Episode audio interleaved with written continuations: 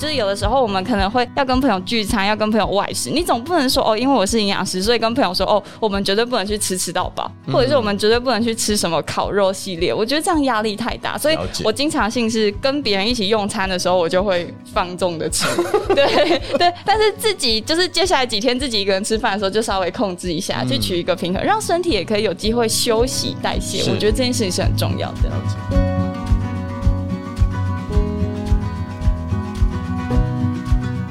欢迎来到 Foodie Goodie 梦想实验室，我是主持人叶俊甫。梦想实验室从饮食文化出发，邀请对饮食有梦想的朋友们来到实验室，跟我们来分享他们的生命历程。那今天非常开心来到实验室做客的呢是李子薇，是 Vivian。来，Vivian 跟大家打个招呼吧。Hello，大家好，我是李子薇营养师，可以叫我 Vivian。Vivian 谈一下，就是说当初为什么想要成为营养师？我当时会想要成为营养师，我觉得一个很大的重点是在于，在医疗领域里面，营养师是真的可以帮助到大家去预防医学。当你真的有疾病的时候，你确实会去到医院，然后由营养师啊、护理师啊、医师、药师去做照顾。可是，在你有疾病之前，其实营养师是可以在社区帮你去做预防疾病的动作，嗯，对，所以他是少数可以真的去执行预防医学。然后我觉得预防生病这件事情是很重要的。我觉得预防生病这件事情很重要，就是说，我们以前可能好像会觉得营养师就是那种你在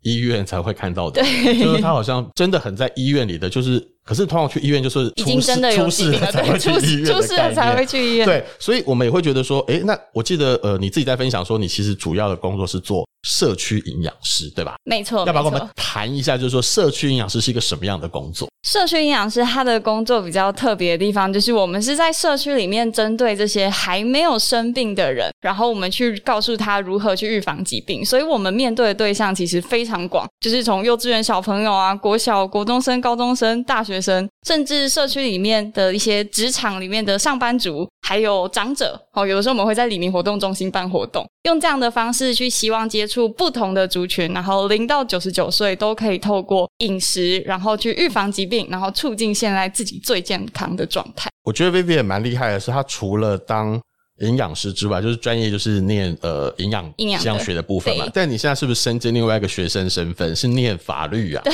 我现在是法律系的硕士班。坏坏坏！为什么要去念法律？呃，其实会跳过去的原因还蛮简单。其实当时就是最一开始就是有经过几次的食安事件的时候，发现哎，怎么食安的那个相关判决的结果，好像跟我们营养人或食品人想的会不太一样，或者是一般人可能会觉得嗯，怎么会这样子？对，所以我就很好奇法律人脑袋。装什么？嗯、对对，所以我决定去念法律，去了解到他们哦，原来他们如何去思考这些问题，还有他们看的点跟我们有什么不同。就是 Vivian 还蛮符合现在就是要斜杠这件事情，就是把营养跟法律来做结合，未来可能也可以就是结合在你的你的专长，然后在你的专业上面这样子。好，那我们回来营养师这个角色好了。嗯、我记得在你写第一本书的时候，曾提到过说，了解营养就会发现世界上没有不营养的食物。要不要谈一下说当初怎么会用这个概念，然后跟你的社区营养师的概念来做结合？其实我会这么说，原因是因为很多社区的居民或者是一般民众会觉得营养师应该是从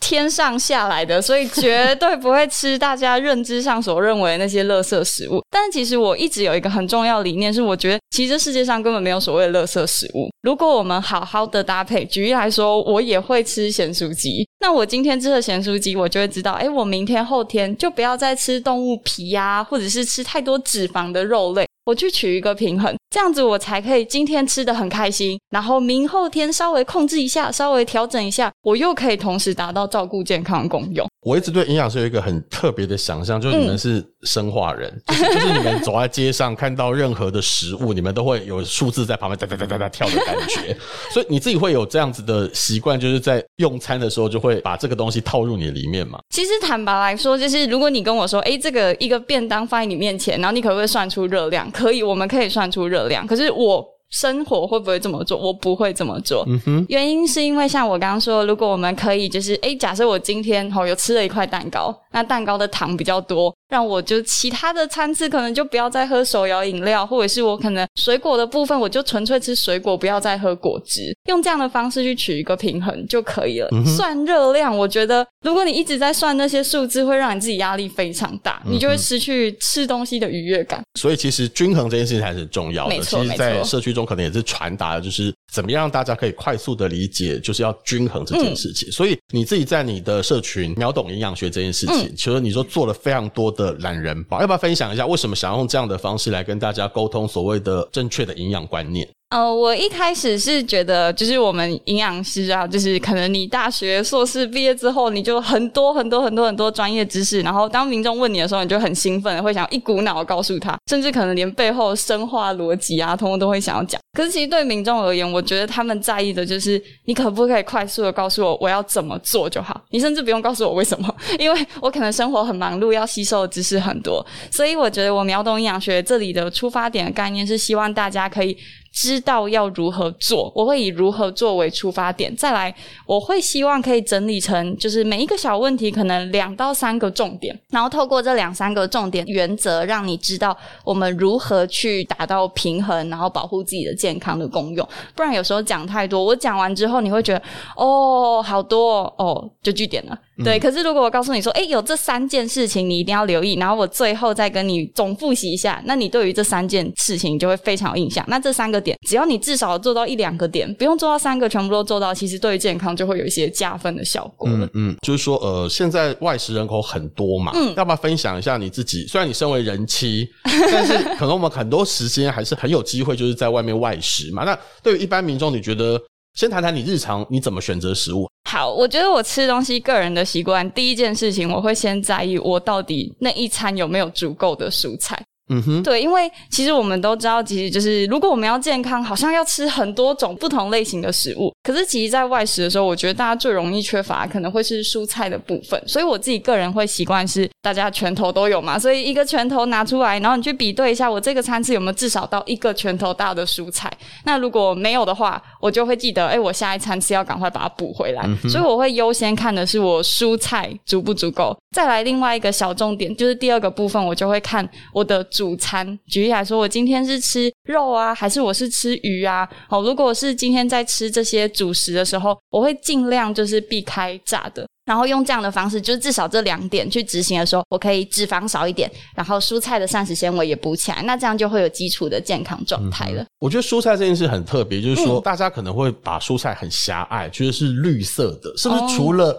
绿色蔬菜，有很多根茎类或者是什么？是不是有些它其实是等于是跟蔬菜是一样的？嗯，对啊，像举例来说，根茎类的红萝卜，或者是大家可能平常吃的藻类、菇类，其实它们也都是蔬菜。那如果你觉得说我不太喜欢吃绿色蔬菜，我觉得那个味道我不太能够接受，那没关系，其实我们可以从洋葱啊，或者是高丽菜这些。味道比较清淡一点的蔬菜，先去介入试试看，让自己慢慢习惯就是吃蔬菜的这个养成好习惯。嗯哼，我觉得现代人好像会觉得没有那么容易要吃，因为大家都想要吃大鱼大肉。对对，可是这还是蛮重要，就是从营养师的角度来看，其实这些东西是应该每天要以一个拳头基本的量，要每一餐、呃、我们会建议每一餐要每一餐要一个拳头的量，这样。而且我还会开玩笑说，我们吃饭的时候要当一个好色之徒。嗯哼，对，因为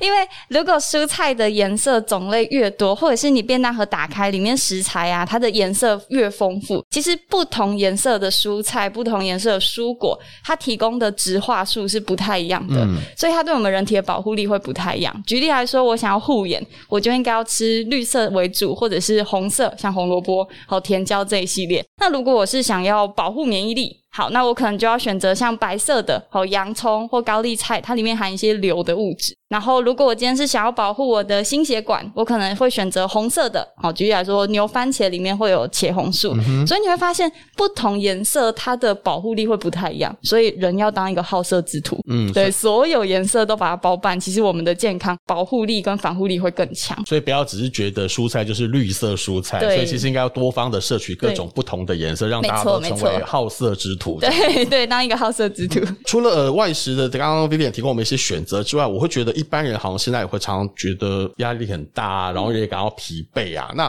针对这样的情况，你有什么饮食上的建议？在饮食上的建议，我会想要小小的提醒大家，就是大家可能在压力很大的时候，会觉得哦，我应该要吃个甜食，或者是我要喝个手摇杯，去让我自己觉得嗯，好像有这种比较舒压的感觉。可是其实蛮多研究已经发现，当我们大量摄取这些含糖的食物的时候，反而会导致我们可能身体里面的压力因子变得更多，所以会让你进入一个恶性循环，就是吃完的那个瞬间你会有一点开心，可是没多久你又会觉得有压力。所以我会建议大家，如果你是真的想要舒压，好，想要吃一点甜食的话，我们可以考虑使用代糖或者是果寡糖去取代我们原原本的就是那些精致糖，举例来说果糖啊、蔗糖，这样子这些果寡糖还有代糖，它可以让我们嘴巴吃的甜甜，但是身体呢比较不会有这么大的热量负担，所以就不能随便去吃。蛋糕吃到还是可以，还是可以，就回归到我刚刚说的，如果你今天真的决定啊，我这一餐我就是要稍微放纵一下，那没问题。那我今天呢已经吃了蛋糕吃到饱，那我接下来几天可能就稍微不要再喝手摇杯了，对对对，不要让自己均衡，对对对，就是先把量用掉的概念是这样吗？对对，如果是因为像我自己，就是有的时候我们可能会要跟朋友聚餐，要跟朋友外食，你总不能说哦，因为我是营养师，所以跟朋友说哦，我们绝对不能去吃吃到饱。或者是我们绝对不能去吃什么烤肉系列，我觉得这样压力太大，所以我经常性是跟别人一起用餐的时候，我就会放纵的吃，对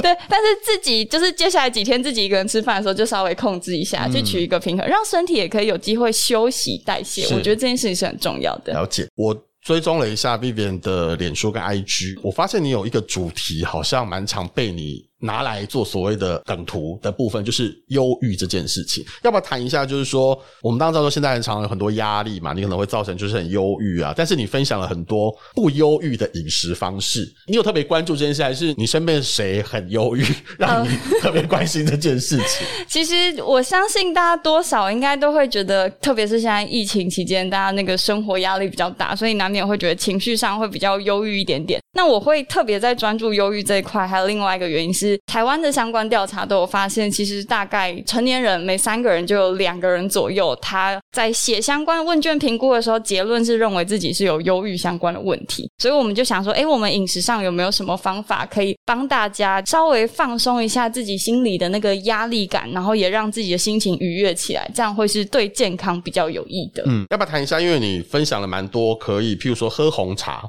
像红茶的部分，但其实大家可能以前会听说，哎，如果就是喝个茶放松一下心理，你会觉得这好像只是心理作用，但其实不是。科学研究发现这是真实的，因为茶叶里面它有很多的植化素，而且它还有一些就是好的这些就是营养素，它可以帮助我们的身体呢去更稳定。好，当我身体稳定之后，我的大脑就比较不会发出一些负面的讯号。对，所以茶叶是这样。那另外可以推荐大家，就日本人他们的研究有发现，喜欢吃纳豆的人，或者是使用味噌的人，因为里面会有一些好的益生菌，那也可以稳定我们的肠道菌相，然后稳定我们的大脑。嗯，对，所以这些食材都是蛮推荐大家选择的。讲到肠道菌，刚刚提到肠道菌，就是可以让大家，譬如说对忧郁这件事情是比较 OK 的。那我知道最近的新书也提到了，就是针对肠道菌这件事情，跟应老师一起出版这本书，在讨论这件事，要不要谈一下为什么特别的去关注肠道菌，然后帮我们介绍一下肠道菌的重要性是什么？好，我们针对肠道菌的关键原因，是因为从早期大家都知道，诶，肠道里面有好菌跟坏菌，那好菌如果越多，其实肠道会越健康，所以就可以避免便秘啊，或者是腹泻的问题。但其实这几年的研究有发现，肠道菌呢，它影响的范围非常的广。举例来说，光大脑它就是非常有影响。大家可能会觉得，诶，大脑是在头顶，哎，但是肠道是在我们的腹部。嗯、好，这个距离好像很远，嗯、但是其实人体很神秘，我们有一条神经虫，它是把它直接串联起来的。所以肠道菌相它会影响到我们大脑的相关的功能。所以研究有发现，肠道好菌越多的人，他相对应之下，他比较不会有忧郁的问题，然后他睡眠也可以比较好。最重要的是，现在很多家里爸爸妈妈会担心小朋友有点过动症相关问题，确实它跟肠道的菌相不稳定也是有关系的。所以其实如果我们稳定肠道，你的大脑就会变得比较健康。而且除了大脑之外，连皮肤啊、骨骼啊，然后甚至是一些心血管相关的疾病，全部都跟肠道菌相失衡非常有关。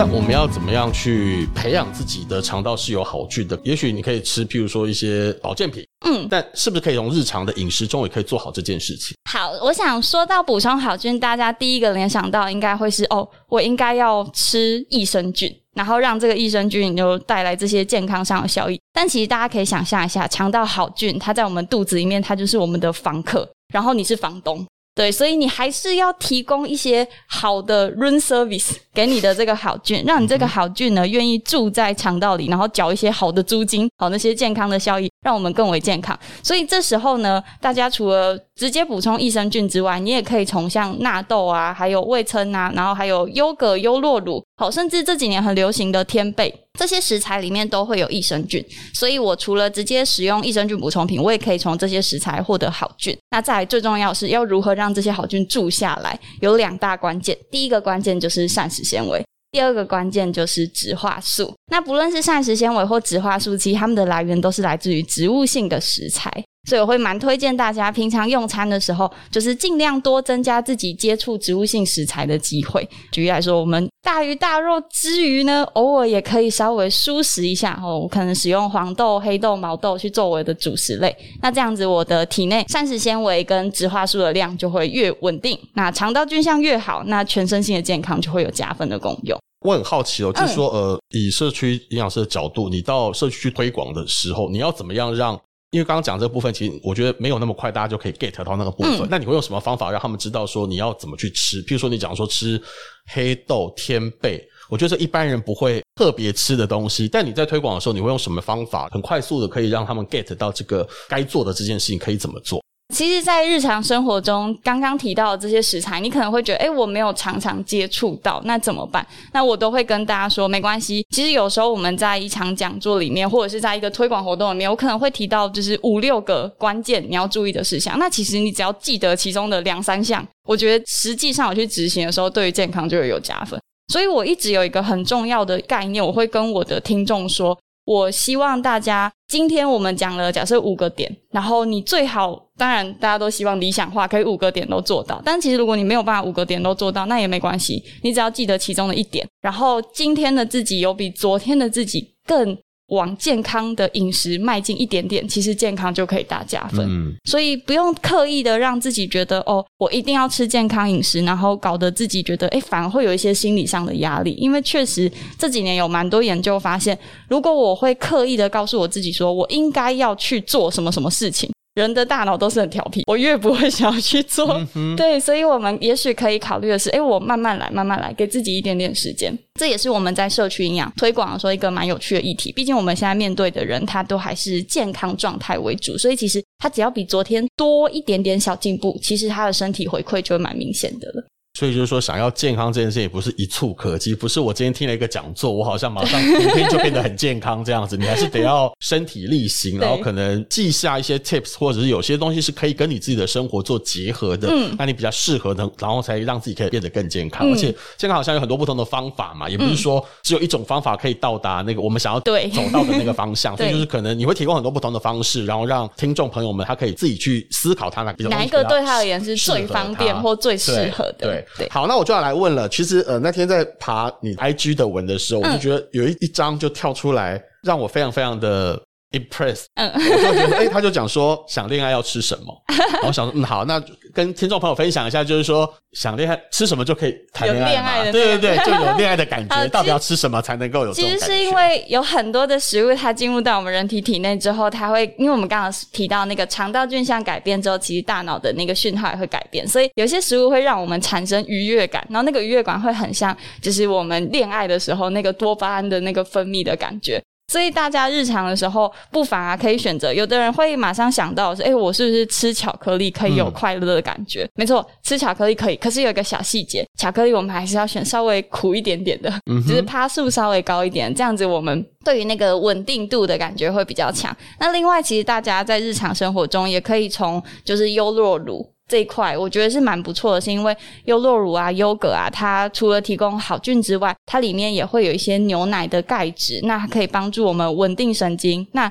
稳定之后，其实你大脑愉悦感就会放松出来。嗯，对，所以大家可以发现，饮食其实它真的会影响到我们很多很多细节。所以我们在社区有时候会跟民众说：“哦，如果你现在饮食不控制，可能未来会发生什么疾病。”我觉得那在社区。对民众来讲是很遥远的。是，举例来说，你对大学生或你对上班族，然后你跟他说：“哦，如果你现在继续这样吃，可能你十年后、二十年后会得到心血管疾病。”然后他会觉得：“哦，那十年后再说。”所以我真的很少很少就是去威胁我的个案或者是我的听众，我反而会去跟他们说的是现在这个当下生活品质。好，如果我们有好的饮食，其实生活品质会变得更好。举例来说。你可能现在是个学生，你希望准备期中考、期末考的时候要有好体力；然后上班族，你希望自己周末的时候是有精力可以出去外面散步，而不是说一到五已经很累、很累、很累，然后六日只能补眠，然后又一到五又上班。所以其实我会跟他们分享是，诶，我们现在的饮食不止可以帮我们预防未来那些可怕的疾病。在现在这个当下，就可以让我们有好的体力、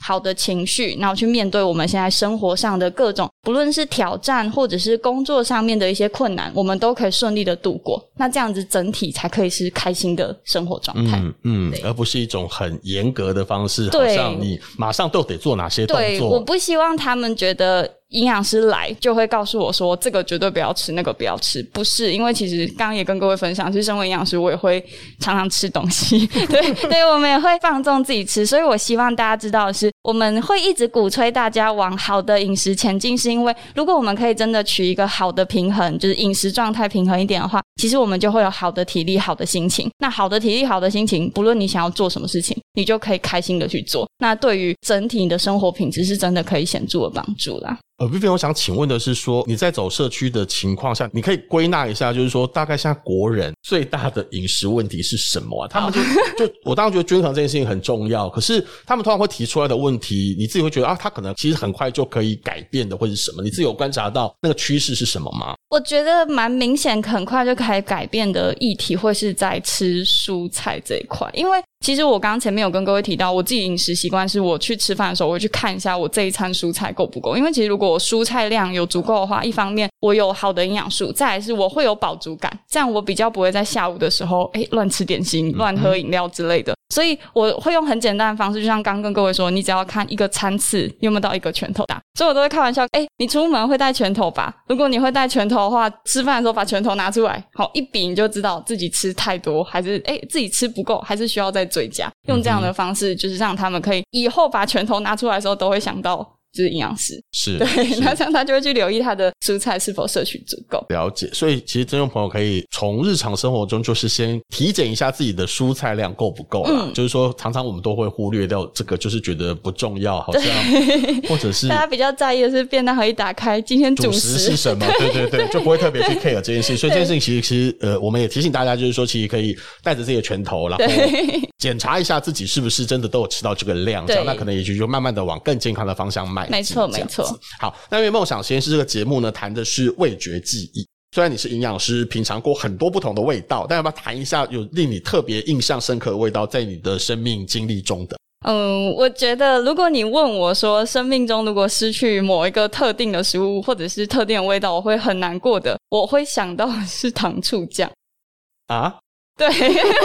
大家可能马上想到是，哎，营养营养师怎么会这样？嗯、好，我可以很明确就是，哦，对，就是吃鸡块会沾的那个糖醋酱。为什么？为什么？因为我小的时候，就是爸爸妈妈他会跟我，就是我们假设六日要家里要出去玩，或者是可能期末考、期中考过后，爸爸妈妈会说啊，不然我们就去素食店，哦，就是买一个鸡块，让你就是犒赏一下，让你觉得开心一下。所以我把那个糖醋酱经常是会跟好的事物连接在一起，要不然就是全家一起出去玩，要不然就是终于熬过一个期末考、期中考。对，所以糖醋酱对我的感觉是，当我吃下去的时候，会觉得哦，那个美好的回忆都嘣跑出来。对，然后比较有趣的是，因为我之前生活有一段时间是住在英国，然后在英国的时候，英国是真的没有就是糖醋酱，对，然后他们的麦当劳没有糖醋酱，没有没有，他们而且他们的鸡块都是沾什么番茄酱，嗯、对，就是跟我们就是习惯上不太一样。然后我就觉得这件事情让我觉得就是哦怎么办？就是糖醋酱没有，好难过。然后我就开始在那个台湾人可能在国外那种社团，就脸书的讨论社团，就发现超多人就问说有没有人可以帮忙从台湾带糖醋酱？对，所以说一种乡愁，对，一种概念，对，因为、嗯、因为可能其他的东西，举例来说，因为现在其实大家物流都很方便，所以你说你要在国外，你要自己做出蛋饼，你要自己做出就是什么萝卜糕，其实这都是可以做出来的。可是糖醋酱就是很神奇，因为它就是有它的商业配方，所以你真的很难自己做出来。嗯、所以当它越稀少，然后连带的伴随着很多美好的就是回忆的时候，你就会觉得特别想念它。嗯哼，对。欸、但糖醋酱是健康的吗？身为一个营养师，我觉得糖醋酱这件事情好像看起来没有很健康。诶，你你你要怎么分享这件事情跟听众朋友说？所以你看，大家会知道，其实营养师也是人，就是我们也会，对，我们也会吃这些东西，然后我也会喝手摇杯，我什么都会。只是回归到我们前面一直在强调，就是不是要限制你的饮食，但是我们就日常生活中取一个平衡。如果我今天已经沾了糖醋酱，那我可能就不会吃薯条，就是吃薯条同时我就不会再沾它的番茄酱，嗯、因为变成糖醋酱钠含量高，然后番茄酱钠含量也高。嗯，所以还是回归到，我觉得最重要是希望大家知道，就是人生短短，好吃的东西还是要吃。对。那你从英国回来的时候啊，然后就是可能就走进了台湾的麦当劳，然后就拿到了糖醋酱，你的心情是什么啊？你知道那个瞬间超快乐，因为我那时候英国刚回来的时候，因为还要集中隔离，所以我们住在集中隔离所。然后那时候集中隔离所问我们说，我们有什么问题想要问我，那个第一个瞬间问他啊，这里叫得到？对，然后后来他说哦，我们这里叫不到，然后那只是他可能也不太方便送外食进来。然后我就就又在忍耐了十几天，然后后来就是真的进到麦当劳，然后吃的时候哦。好开心哦！对，所以我觉得这个就是食物它很酷的地方，就是当我们在吃东西的时候，你不单单是要摄取营养，嗯、你应该还会伴随着那些当你吃饭的那些美好的时光。所以我还是会强调，不要把吃东西当成一个很严肃，或者是我非要做到什么程度不可。因为你看，身为营养师，我们有知识，我们也知道我们应该要这么做，可是我还是会放松我自己，让我自己想吃什么食物的时候就快乐享受。然后等明天我们再来想昨天多吃的那一口，我接下来要怎么做调整。嗯嗯，对，好，最后想请 Vivian 跟我们分享一下，就是说做营养师嘛，那对于饮食这件事情，你自己有什么样的梦想想要实现的吗？我觉得我的梦想很简单，就是我会继续，不论是用脸书啊，或是 Instagram，或者是用写书的方式。去希望让大家越来越可以秒懂营养学，然后在这个过程中，只要有一个人有小小的改变，而且真的对他是有健康上的帮助，我觉得这对我来讲就是很好回馈、很开心的结果了。嗯，对，所以我会希望是让大家可以在开心享受食物的同时，也可以照顾到自己的健康。好，今天非常谢谢 Vivian 来到梦想实验室，跟大家分享作为一个营养师，但他我觉得很。Friendly 了，告诉大家说不要太严格面对自己的吃的东西，但是要自己心生警惕，嗯，就是觉得说今天多吃了一个部分，那我可能在后面几天，我可能就还是要以一个均衡为概念，然后让自己往更健康的方向走去。对，没错，健康不是一蹴可及，也不是隔天就可以达成，而且这样才会有好的生活品质。是对，因为我们不是为了要预防疾病而已，我们更希望有好的生活品质。对，那就大家要记得这件事情喽。那就梦想实验室，下次见喽，拜拜，拜拜。Bye.